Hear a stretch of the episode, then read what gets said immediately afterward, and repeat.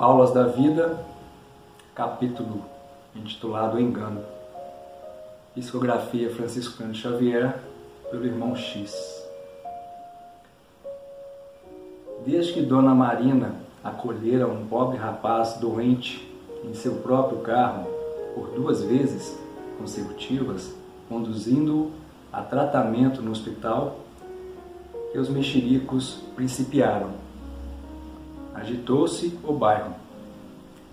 Dona Marina extraviara-se do lar. Dona Marina se inimizara com o marido e aceitara um companheiro diferente. Falava-se aqui e além. Há comentários sussurrados. Segredo de boca em boca. A imaginação doentia completava os esboços que a malícia traçava. Claro que o segundo homem devia ser um moço endinheirado e bonitão. Dona Marina, de modo algum, se comprometeria com um João Ninguém. E de bisbilhotice em bisbilhotice, quando o assunto chegou ao marido, o pobre do Placidino, devotado, contador, sempre encerrado no escritório, o caso parecia uma corrente de enxurrada, desembocando num recôncavo de vale tranquilo. Não ficou terra de bondade, nem planta de afeto que não fossem lama grossa. Placidino para logo se envenenou. Ah, resmungava, interpretando simples passeios da mulher por encontros indesejáveis. Bem que a vejo mudada, vestidos e mais vestidos, gargalhadas para dar e vender, e automóvel com alta quilometragem. Ao passo que ele, marido e pai excelente, se esfalfava por cima de números, pagando o reconforto da casa, a companheira se espoliava em desequilíbrios e infidelidade pensava em desconsolo. Por tudo isso, regressava ao lar, noite a noite, derramando reprovação e azedume.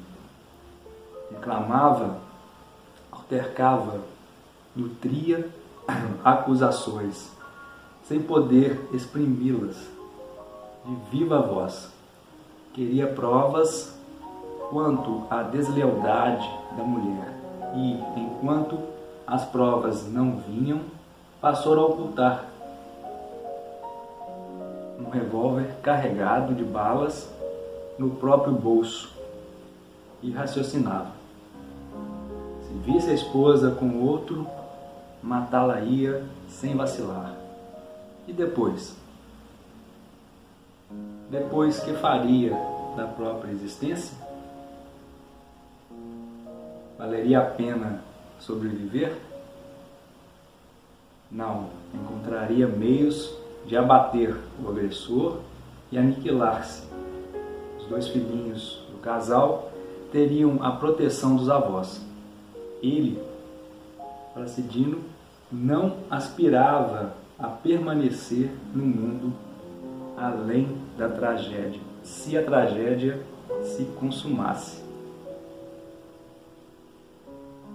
E ruminando a ideia de homicídio e suicídio no caldo do ciúme tampado no peito em ponto de explosão. Placidino voltou ao lar certa noite em horário imprevisto com a empregada ausente e os filhos em férias escolares num sítio distante.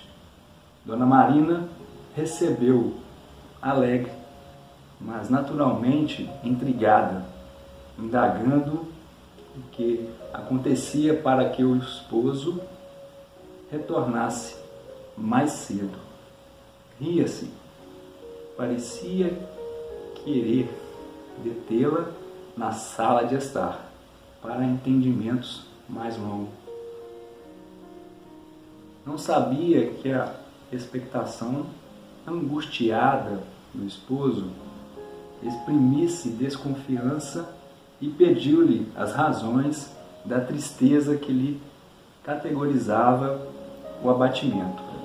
Placidino não respondeu, desvencilhou-se das carícias, repelindo-lhe o abraço e avançou para o quarto de dormir, seguido por ela. E, estarrecido, viu que um homem se ocultava na peça íntima, sob cortina espessa.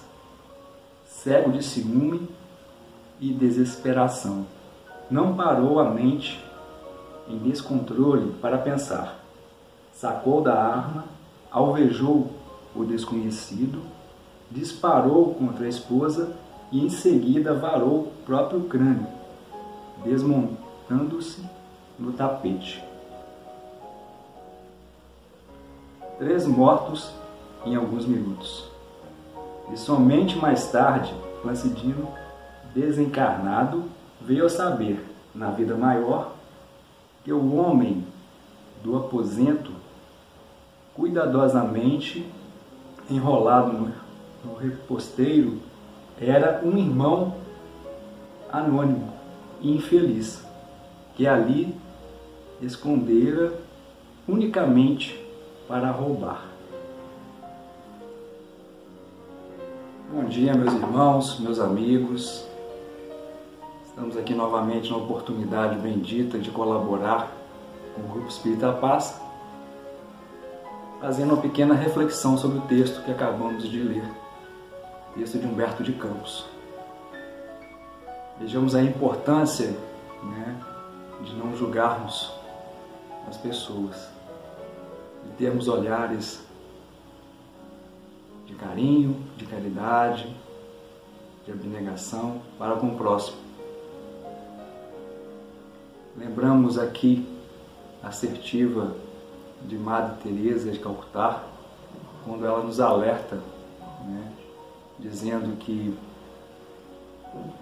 quem julga as pessoas não tem tempo para amá-las. E o texto, né, este conto este fato que o irmão X nos retrata denota muito bem isso.